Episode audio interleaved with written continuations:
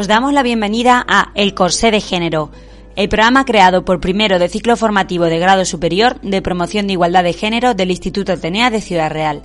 Soy Soraya Sánchez, coordinadora del programa, y este es nuestro quinto programa, La salud sí tiene género. El grueso de este programa trata sobre salud y género en referencia a la octava escuela de pensamiento feminista que se ha celebrado en Guadalajara este pasado 16 de diciembre y que este año está dedicada a feminismo y salud, la revolución de la medicina en el siglo XXI, sexo, género y medicina personalizada. En 2017, el Instituto de la Mujer de Castilla-La Mancha recuperó la Escuela de Pensamiento Feminista, dirigida a profesionales, alumnado universitario y población general, como un espacio abierto a la reflexión y el debate sobre las aportaciones del feminismo a la sociedad donde se analizan las causas que sustentan las desigualdades de género. La Escuela de Pensamiento Feminista es una actividad financiada con cargo a los créditos del Ministerio de Igualdad, Secretaría de Estado de Igualdad y contra la Violencia de Género, y en esta organización colaboran tanto la Universidad de Alcalá como el SECCAM, la Consejería de Sanidad de Castilla-La Mancha y la Universidad de Castilla-La Mancha. A estas jornadas hemos asistido con nuestro alumnado de primero y segundo de ciclo de promoción de igualdad de género y hemos descubierto diferencias y desigualdades de género que nos parecen realmente importantes de conocer y de tener en cuenta y que queremos compartir con la audiencia. Así que vamos a sintetizar algunos de los contenidos más relevantes de algunas ponencias. La primera de ellas es eh, la de Rosa María López Rodríguez, directora de programas del Observatorio de Salud de las Mujeres de la Dirección General de Salud Pública del Ministerio de Sanidad, que nos explica con gran precisión qué es la perspectiva de género en las políticas públicas. Después transmitiremos fragmentos de la ponencia de María Teresa Ruiz Cantero, catedrática de Medicina Preventiva y Salud Pública de la Universidad de Alicante e investigadora del Grupo de Determinantes Sociales de la Salud. En este caso, María Teresa nos habla de un tema realmente interesante y muy desconocido aún, tanto por profesionales de la salud como por la población en general. Me refiero a las diferencias según sexo en la morbilidad diferencias biológicas entre hombres y mujeres en enfermedades de alta prevalencia. También María Teresa Ruiz hace referencia al impacto diferencial de la COVID-19 en función del sexo y a las diferentes manifestaciones que presenta la enfermedad según el sexo. Una información realmente importante hasta el punto de que puede salvarnos la vida. Podéis escuchar la ponencia íntegramente, al igual que las que componen el resto del programa, en la página de la Escuela Feminista CLM.es, donde hay un apartado dentro de jornada en el que aparece streaming y eh, colgado el enlace YouTube donde podéis acceder al contenido íntegro de las jornadas. Encontraréis también, además de estas dos primeras ponencias de las que hemos hablado, el análisis histórico de la enfermedad de las mujeres, la salud de las mujeres a lo largo de la historia, a cargo de María Dolores Ruiz Verdún, profesora titular del área de Historia de la Ciencia, Departamento de Cirugía, Ciencias Médicas y Sociales de la Universidad de Alcalá. También Eva María Galán Moya, investigadora distinguida de la Universidad de Castilla-La Mancha, miembro del Centro Regional de Investigaciones Médicas, el CRIP y la Facultad de Enfermería de Albacete, nos va a hablar de la enfermedad crónica en las mujeres y por qué el diagnóstico tarda el doble que en los hombres. La última de las ponencias de la mañana estará a cargo de María Ideoya Ugarte Gurruchaga, enfermera y doctora en Antropología Social y Cultural, COIP del Grupo de Investigación de Enfermería, Dolor y Cuidados, en DOCU, de la Universidad de Castilla-La Mancha, y nos va a hablar sobre la enfermedad social de las mujeres, signos y síntomas. Durante la jornada de la tarde se realizaron tres paneles de experiencias. El primero de ellos la incorporación de la perspectiva de género en la formación de las ciencias de la salud, una asignatura pendiente a cargo de María Ángeles Rodríguez Arenas, científica titular de OPI y la Escuela Nacional de Sanidad en el Instituto de Salud Carlos III. Luego hablaremos de los obstáculos de la carrera investigadora a cargo de una científica, Julia María Rosa, investigadora de Ramón y Cajal, codirectora del Grupo Neurofisiología y Circuitos Neuronales del Hospital Nacional de Parapléjicos de Toledo. Y también hablaremos de la perspectiva de género en la humanización de la asistencia sanitaria y la situación en Castilla-La Mancha a cargo de Rodríguez Gutiérrez Fernández, es director general de ordenación profesional del Ministerio de Sanidad, jefe de servicios de programas de humanización de la Consejería de Sanidad de Castilla-La Mancha. Todas ellas ponencias muy interesantes a las que podéis acceder íntegramente a través del enlace de YouTube que aparece en la página de la Escuela Feminista CLM.es. Queremos aprovechar la proximidad de las fiestas de Navidad para hacer también una mención a nuestra campaña. Esta Navidad regala corresponsabilidad que podéis ver y difundir ya en redes sociales con el hashtag Yo regalo corresponsabilidad para hacer mención precisamente a uno de los aspectos de la salud y la calidad de vida de las mujeres y que es el impacto de la ausencia de corresponsabilidad o la desigualdad de género en las tareas domésticas y de cuidados en los hogares, algo que es muy apreciable, muy fácil de ver durante las fiestas de Navidad. Así que os pedimos que prestéis atención, que os pongáis las gafas de género para detectar todas las desigualdades de género que se pueden ver durante las fiestas de Navidad e intentar este año que este año la Navidad la disfrutemos todos y todas, especialmente madres y abuelas. Normalmente son las que se responsabilizan de toda la organización durante estas fiestas de Navidad. También queríamos hacer mención a una campaña que nos ha gustado mucho durante este mes de diciembre. El 12 de diciembre fue cuando se celebró la huelga de juguetes, la campaña del Ministerio de Consumo, para poner de relieve que jugar no tiene género. Durante las fiestas de Navidad tenemos la oportunidad de educar en igualdad en la casa y también regalar juguetes que vayan en la misma línea, evitando que sean sexistas. Con esta huelga simbólica se reivindica el derecho de los juguetes a jugar con el 100% de los niños y de las niñas. Y sobre todo, el objetivo del Ministerio es concienciar sobre el riesgo de reproducir roles y estereotipos sexistas en la publicidad aprovechando la campaña de Navidad. Algo que es verdaderamente importante teniendo en cuenta que la publicidad y los medios de comunicación también son agentes de socialización, que tienen el poder tanto de reproducir esos roles y estereotipos de género como de transformarlos. Vamos a escuchar ya a Rosa María López Rodríguez, directora de programas del Observatorio de Salud de las Mujeres, que nos va a explicar qué es la perspectiva de género en las políticas públicas.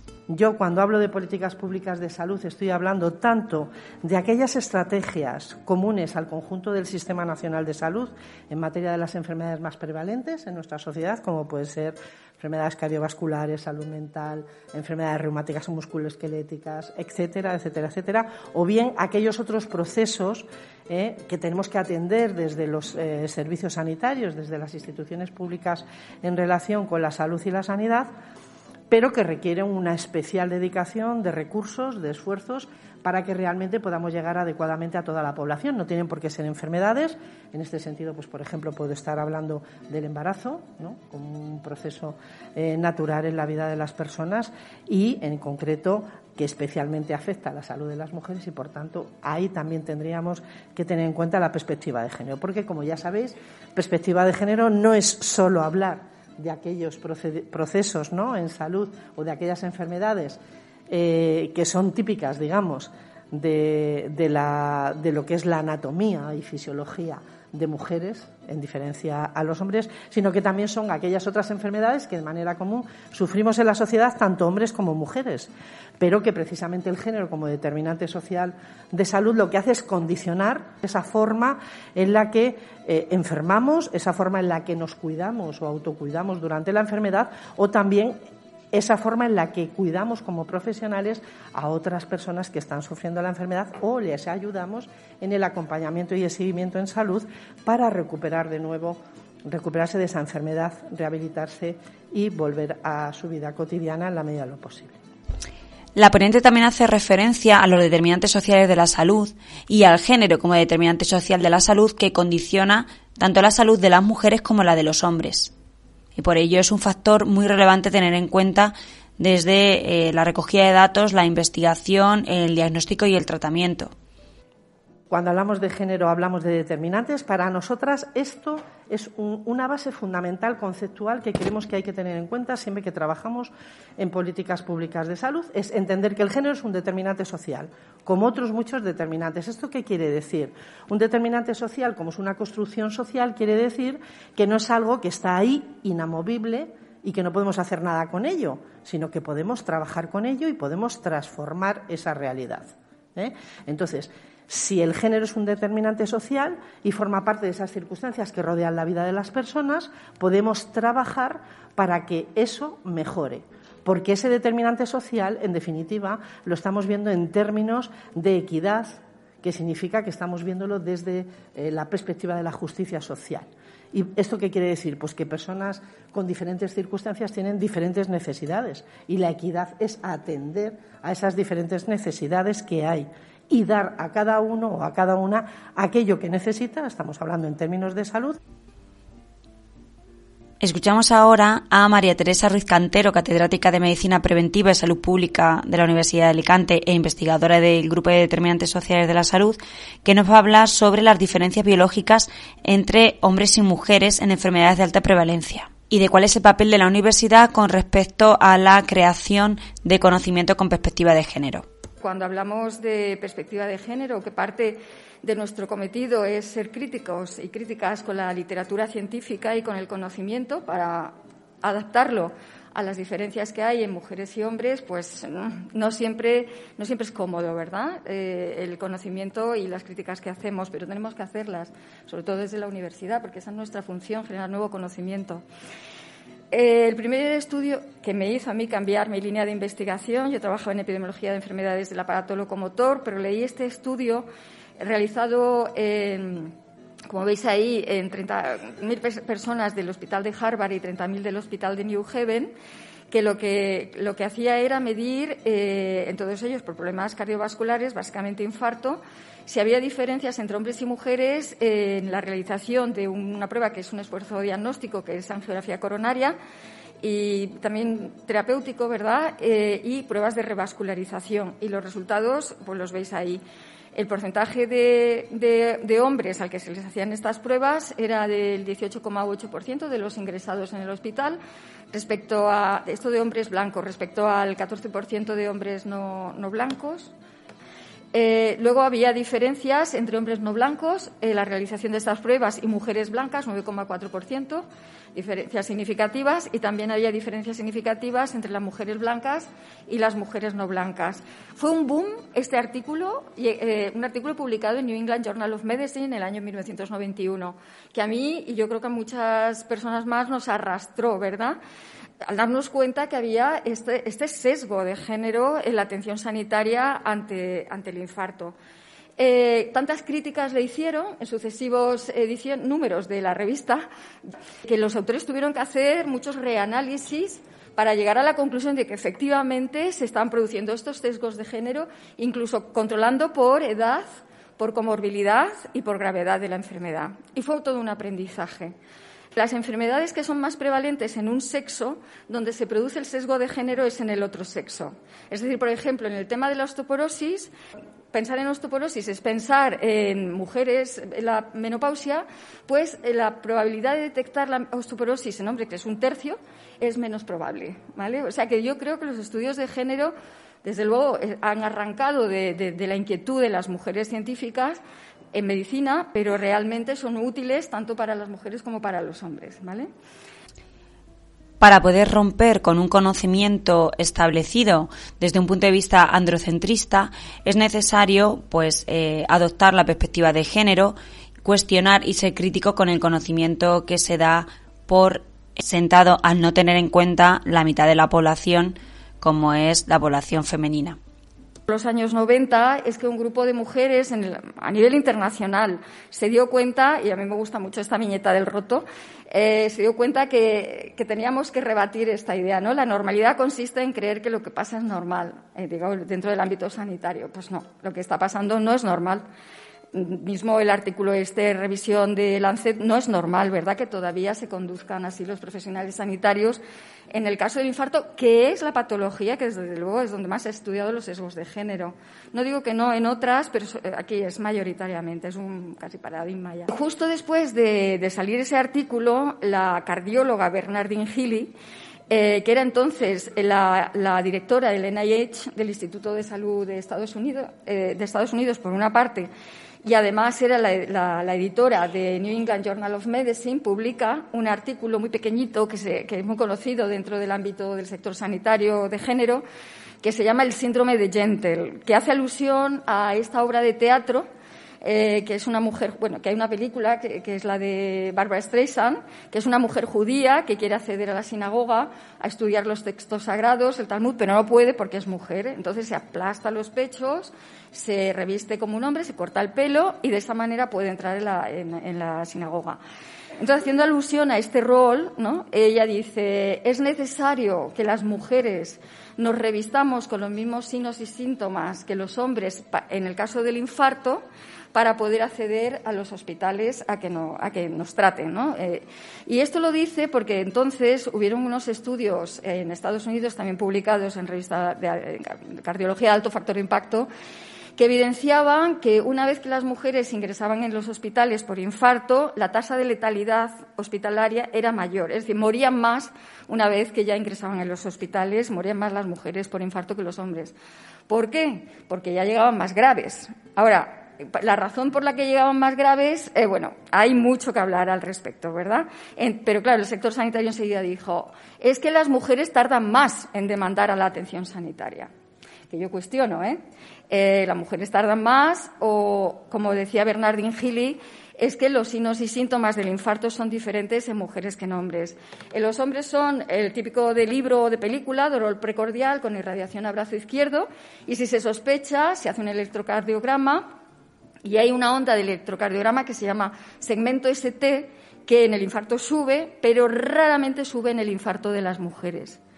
Además, es una, en las mujeres es una manifestación mucho más difusa, un malestar general, una especie de angustia, quizá un dolor en el, punta del esternón que puede irradiarse a escápula, pero es mucho más difuso que en el caso del infarto de los hombres en general.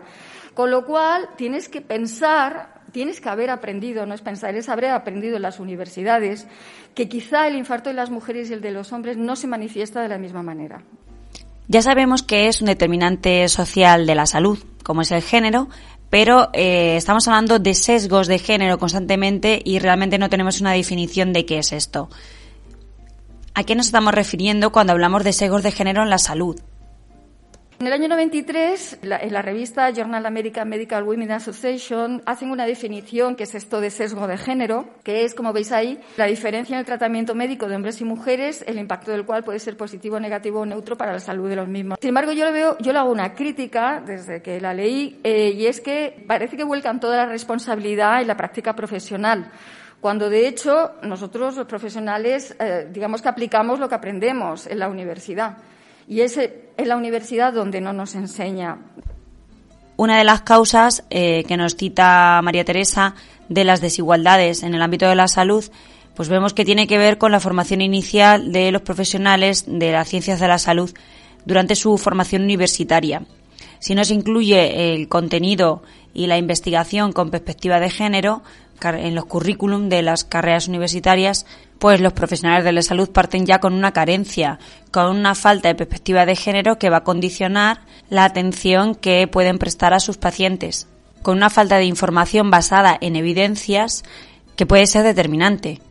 De ahí lo de las Archa Vives y lo de la ACU, la Agencia de, eh, de Calidad Catalana, que allí es que su ley de igualdad eh, sí que mm, con verbos muy concretos eh, dicen debe incorporarse la perspectiva de género. Es obligatorio, utilizan estos verbos, es obligatorio, se evaluará específicamente la perspectiva de género en las carreras universitarias. Sin embargo, nuestra ley de igualdad eh, utiliza verbos muy soft, dice se facilitará, se recomienda y mientras estén esos verbos que ya se, se cuidan ¿eh? los abogados del Estado. Desde el punto de vista docente, desde el que puedo hablar, resulta fundamental incorporar la perspectiva de género no solo en la formación inicial de los profesionales de las ciencias de la salud, sino de todos los ámbitos, ya que la perspectiva de género es transversal a todas las áreas de conocimiento.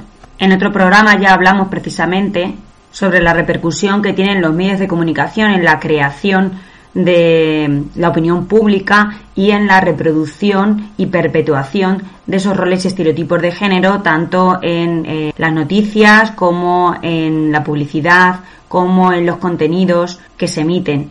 Esto es una gran responsabilidad que tienen los medios de comunicación y de la que no son conscientes. Consideramos realmente importante que la ley de igualdad deje de ser soft en ese sentido y que al igual que en Cataluña se hace obligatoria la implementación de la perspectiva de género en los contenidos curriculares de las carreras y se evalúa específicamente en el resto de las comunidades. También se incorpore esta medida si realmente queremos que esto se empiece a llevar a la práctica. Si sigue siendo opcional ocurrirá lo que estamos viendo y es que es una asignatura pendiente en los profesionales de todos los ámbitos.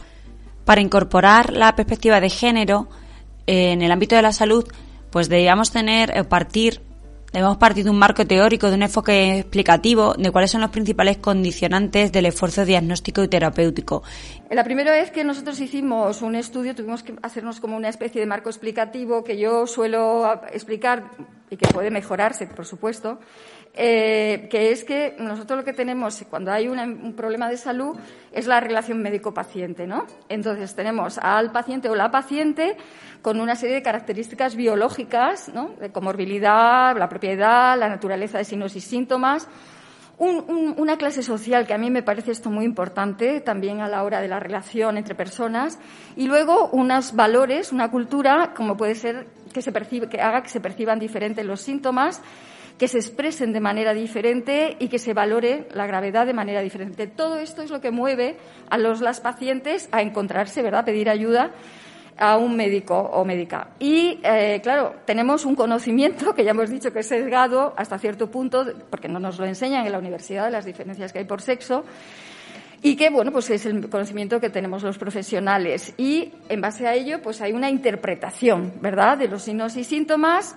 y se te enciende la bombilla, la bombilla, ¿no? Pues una sospecha diagnóstica X, la que sea, y una valoración de la gravedad. Esto se produce en relación con lo que veis abajo. Las maneras de diagnosticar que tenemos los médicos es por la anamnesis, preguntarle por su historia, ¿verdad?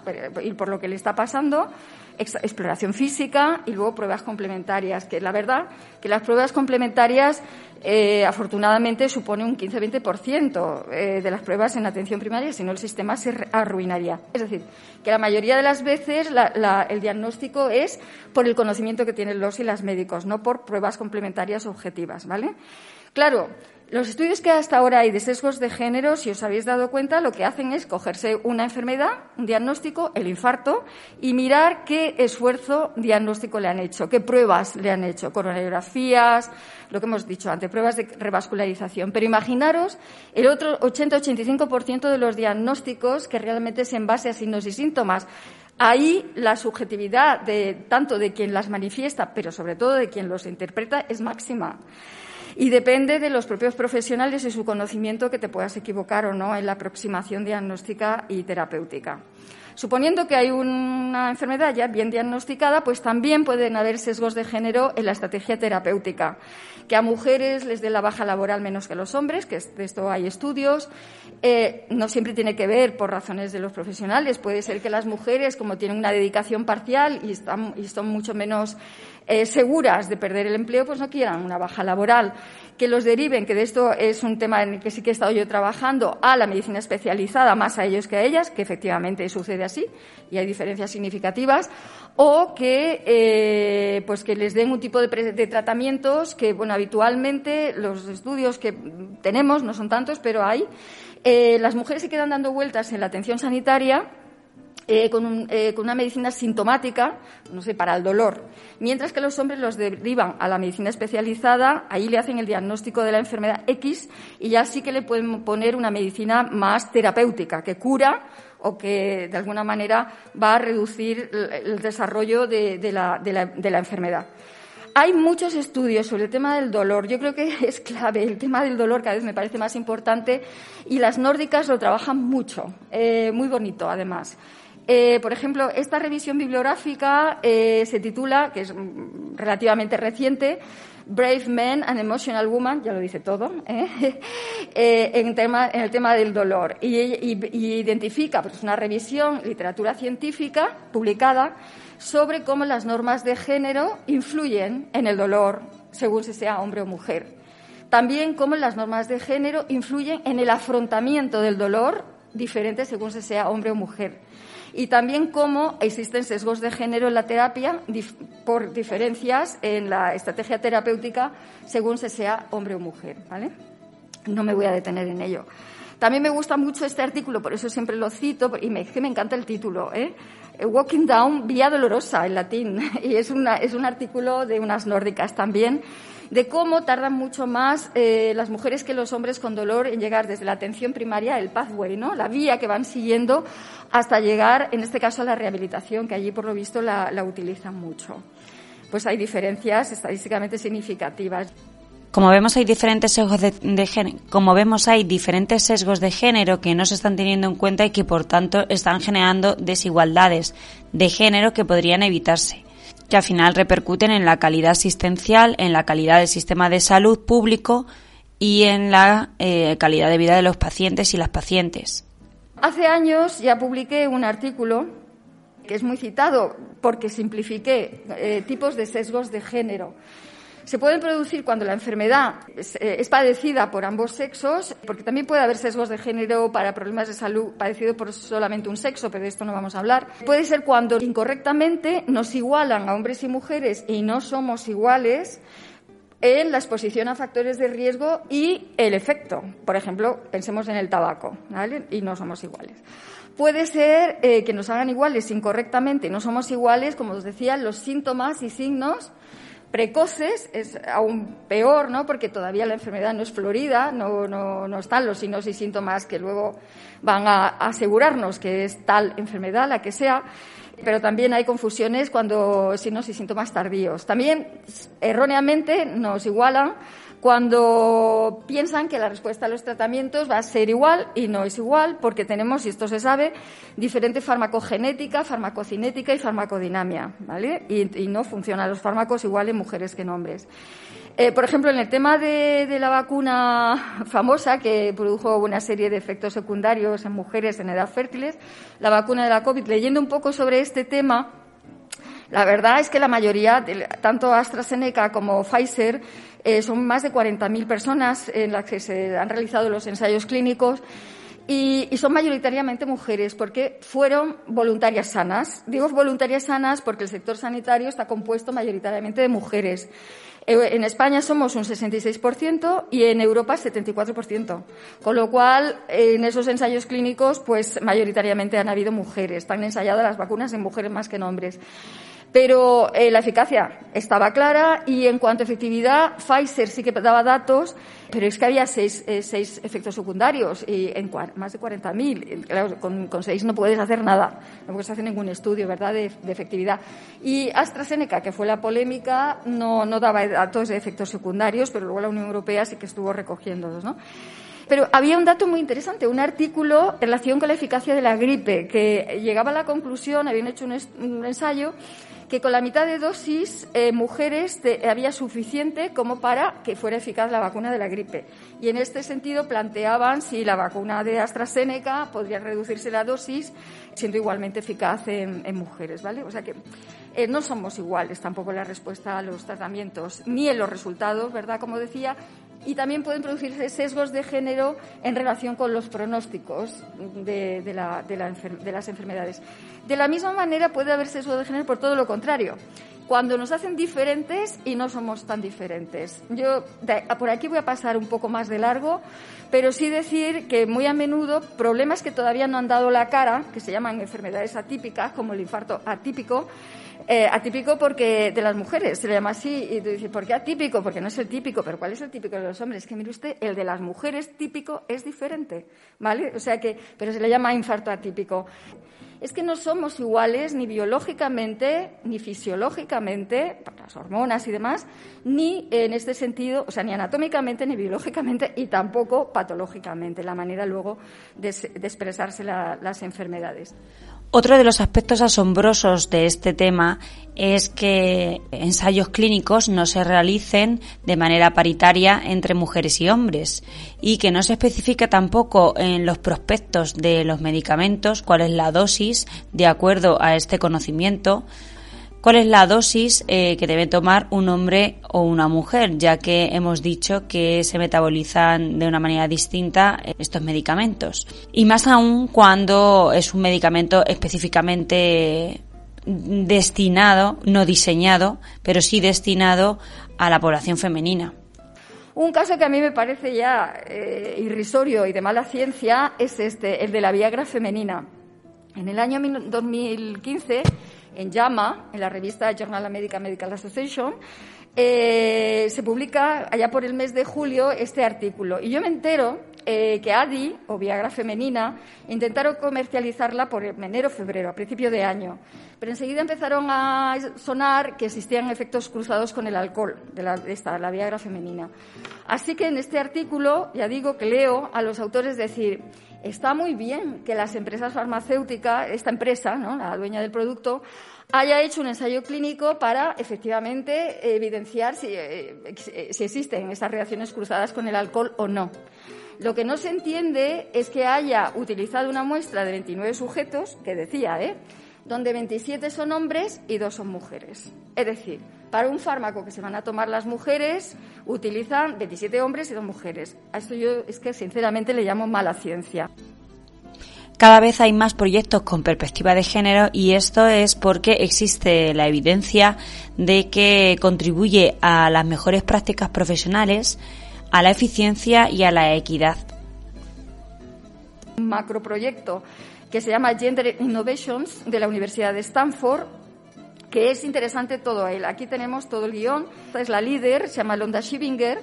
Ella primero le vendió el proyecto a la Comisión Europea, fue financiado por la Comisión Europea y de hecho son dueños, eh, tanto Universidad de Stanford como la Comisión Europea. ¿Y por qué su éxito? Es porque tiene lo que se llama estudios de casos. Ella plantea como objetivo eh, que la incorporación de la perspectiva de género, por eso el proyecto se llama Innovaciones de Género, contribuye a las mejores prácticas profesionales, best practice, eh, contribuye a la eficiencia, eh, es decir, allí como son norteamericanos lo de la eficiencia es bien importante, la economía, relación coste-beneficio, y a la equidad también, que es quizás lo que más trabajamos, ¿verdad?, nosotros.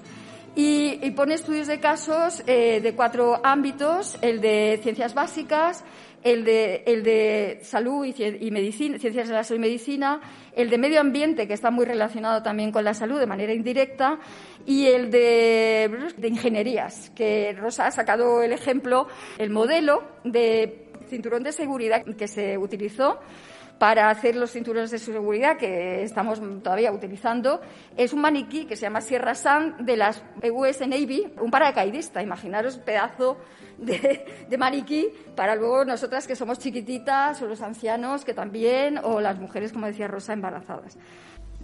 Y ahora hablamos de un tema que tiene muchísima difusión en los medios de comunicación, del que estamos constantemente escuchando datos, pero que eh, asombrosamente pues no escuchamos estos datos desagregados por sexo ni tampoco diferenciación alguna entre las manifestaciones mm, de la COVID en hombres y mujeres. Nos sorprende también escuchar que existen signos y síntomas diferentes de la COVID-19 en hombres y mujeres que desconocemos absolutamente y que también eh, condicionaron en un primer momento cuál fue la atención eh, o la prioridad de la atención que recibían unos u otras en función de ellos. Hasta el 29 de mayo, yo todos los días cuando salía Fernando Simón a dar su rueda de prensa, me sentaba ahí y me descargaba los datos que ya estaban colgados en la web del Ministerio de Sanidad. Y así fui componiendo mis propias, eh, mis propias gráficas. Y llega el 29 de mayo y en, el en ese informe, de pronto, ¡paf!, ha desaparecido la información sobre signos y síntomas por sexo. Y os muestro. Esta es la última, la del año 29 eh, de mayo del 2020, donde podéis ver que eh, la información eh, sobre los signos y síntomas está fiebre, tos, dolor de garganta, disnea, escalofríos, vómitos, diarrea, neumonía, síndrome de distrés respiratorio agudo, otros síntomas respiratorios, fallo renal y comorbilidad, que está abajo, también diferente. Y todo, en todo hay diferencias estadísticamente significativas. Pues el 29 de mayo desaparece y queda solamente en este pack que se llama síntomas. Y dicen, las mujeres tienen un millón novecientos mil síntomas y los hombres un millón setecientos mil. ¿Y para qué me sirve a mí eso? ¿Para qué me sirve el que no estén los signos y síntomas específicos donde te estaban dando una pista que había diferencias por sexo? Dejan de utilizarlo. Y hay una autora eh, canadiense que escribió un artículo que se llamaba La dictadura del urgente en, en inglés. Y es así. O sea, yo escribí diciendo, quiero los, datos por signos y síntomas, porque los hombres tienen más un patrón respiratorio y las mujeres más un patrón neurológico y un patrón digestivo. Ahora eh, está denunciada a los organismos internacionales transparencia, eh, la transparencia de este organismo, porque dejó de dar la información por sexo porque el argumento fue que dejaron de recogerlos en aquella época por lo urgente, ¿no? claro, si tú no tienes los datos por sexo de signos y síntomas, difícilmente vamos a poder saber si existen sesgos de género. Los datos de las estadísticas te, decían que la causa de ingreso era la gravedad. Yo me fui a la jefa de la unidad de COVID del Hospital General de Alicante y dije, ¿cuál, es, qué indicador de gravedad es? Y me dijeron, mira, neumonías. Me dijo, ah, vale, pues ya está claro, son las neumonías. Y es verdad que los hombres tienen más neumonías en la COVID han tenido que las mujeres. Y aquí me di cuenta que el error eh, ya venía de origen en la definición que la Organización Mundial de la Salud había hecho inicialmente, que era, que era una enfermedad respiratoria, una enfermedad respiratoria de origen infeccioso. Claro, nuestros compañeros clínicos habían hecho lo que habían podido y habían ido a buscar e ingresar los problemas respiratorios. Pero realmente la, COVID se expresaba de otras maneras y eso no fue ingresado. De hecho, no me da tiempo, pero hay más mujeres que mueren en los geriátricos y más hombres que mueren en los hospitales. Más mujeres que mueren con COVID sospechoso, que es compatible con COVID por la sintomatología, pero que no le han hecho la prueba, y más hombres, diferencias significativas, que mueren con COVID eh, confirmado, porque se les confirmó en el hospital. Entonces, como no había datos, pensé, a ver, ¿cómo puedo yo saber si es la gravedad el origen de estos sesgos. De, de ingreso hospitalario mayor en hombres y tal. Total, que cogí todos los fallecidos y fallecidas, publiqué esto en Gaceta Sanitaria en una carta para que vaya saliendo la información lo antes posible. Y lo que hice fue ver eh, cuántos de ellos y ellas, fallecidos y fallecidas, habían sido ingresados en la UCI que ahí es, estamos hablando de un sesgo de género en el esfuerzo terapéutico. Lo que tú haces en la UCI es esfuerzo terapéutico, en definitiva, ¿no? El respirador y demás. Y, y bueno, pues el cálculo lo tenéis aquí. La probabilidad de ingreso en UCI en hombres fallecidos es el 173% veces superior que la probabilidad de ingreso en UCI en mujeres fallecidas. Y esto es un sesgo de género en el esfuerzo terapéutico. Tiene la idea de que en mujeres hay más casos, que sí, y en hombres hay más fallecimientos, pero a través de una página web que existe, que se llama Global Health 50-50, Salud Global 50-50, nos hemos dado cuenta que no es verdad que en todos los países hayan muerto más hombres que mujeres. Por ejemplo, la tendencia en España sí, ¿eh? en Alemania sí, en Francia sí, pero mirad, en Canadá mueren más mujeres que hombres. A veces Sudáfrica, primero mueren más hombres, luego mueren más mujeres.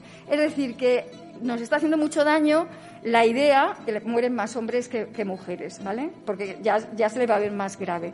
La Organización Mundial de la Salud ha cambiado su definición en diciembre del 2020 y ahora ya es una enfermedad multisistémica de origen infeccioso. Ha cambiado, inflamatoria de origen infeccioso, pero por el camino han muerto mujeres por no ser atendidas dentro de los hospitales y dentro de las UCIs, como habéis podido ver. Una jornada muy interesante que, como os decía, podéis consultar íntegramente en la página escuelafeministaclm.es. Vamos a continuar ahora con el siguiente aspecto que queremos tratar en el programa y que está muy relacionado con las fiestas navideñas. Hablamos de la falta de corresponsabilidad en los hogares.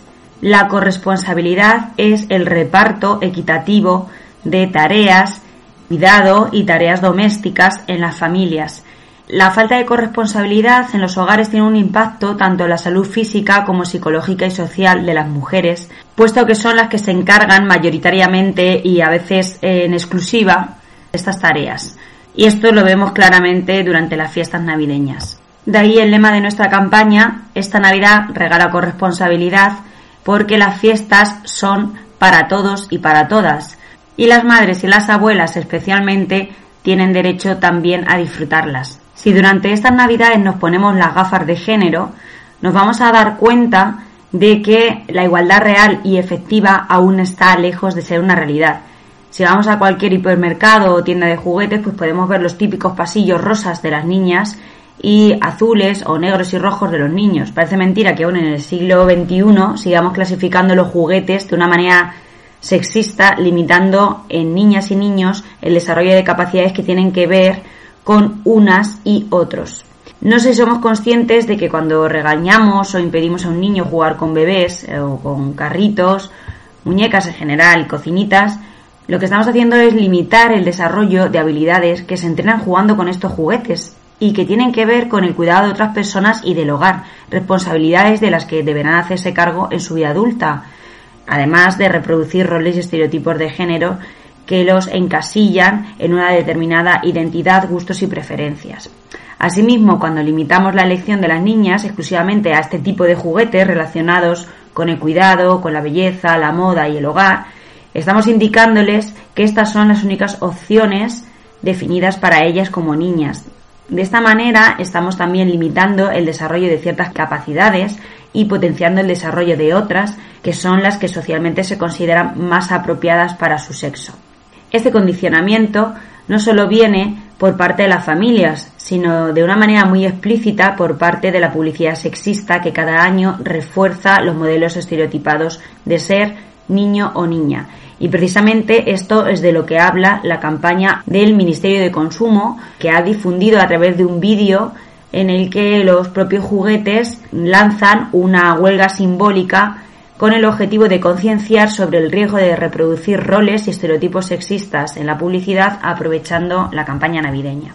Vamos a escucharlo.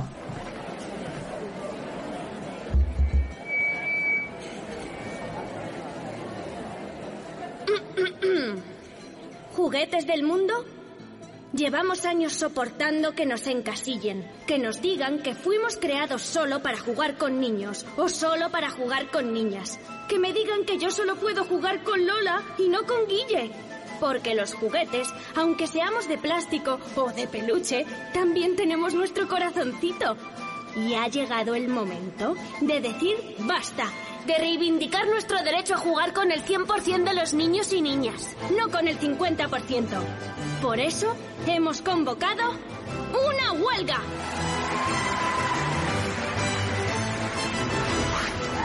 Sí, una huelga de juguetes el día 12 de diciembre para eliminar el sexismo y acabar con los roles de género.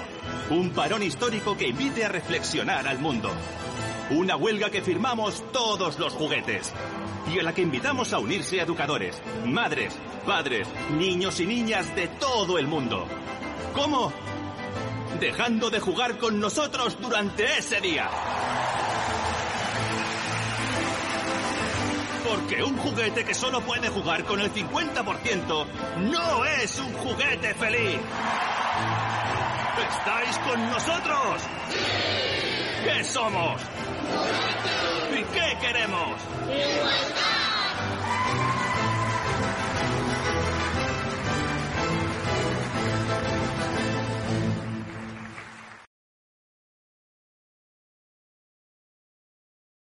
Como parte también de esta campaña del Ministerio de Consumo y el vídeo de la huelga de los juguetes, se ha publicado la guía Libertad para jugar, una guía para la elección de juguetes sin estereotipos sexistas en la que ha colaborado Yolanda Domínguez.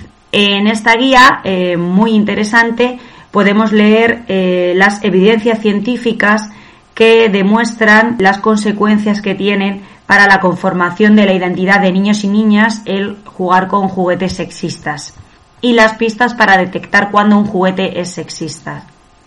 Os recomendamos que leáis esta guía para que conozcáis cuál es el impacto en el desarrollo de la infancia, de niños y niñas, de la elección de un tipo de juguetes u otro, en base al conocimiento que ya existe sobre las repercusiones por tanto, os recomendamos la lectura de esta guía antes de elegir los juguetes que vais a regalar esta Navidad.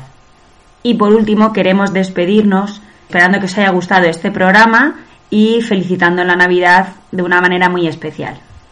Desde el ciclo formativo de promoción de igualdad de género del Instituto Atenea de Ciudad Real, queremos desearos una feliz Navidad igualitaria. Con nuestro villancico Violeta Navidad queremos recordaros que aún quedan muchas cosas por hacer para que vivamos en una sociedad igualitaria y que el mejor regalo que podéis hacer estas Navidades es el regalo de la igualdad real. Esperamos que este año nuestra voz resuene en vuestras casas y que nos sigamos una sociedad sin desigualdades. ¡Feliz Navidad! En esta Navidad sueño que la igualdad será real, que la cena la hacen papás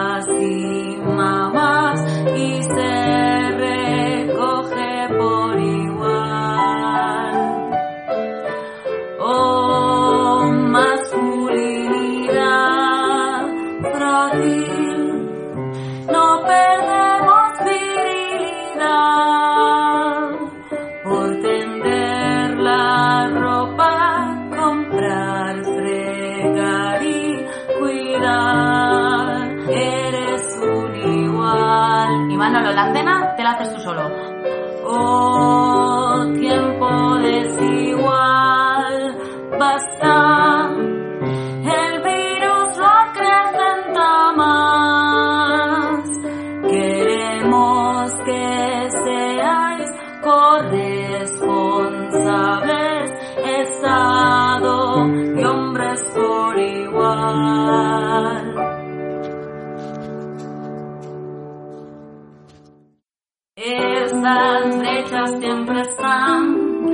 Están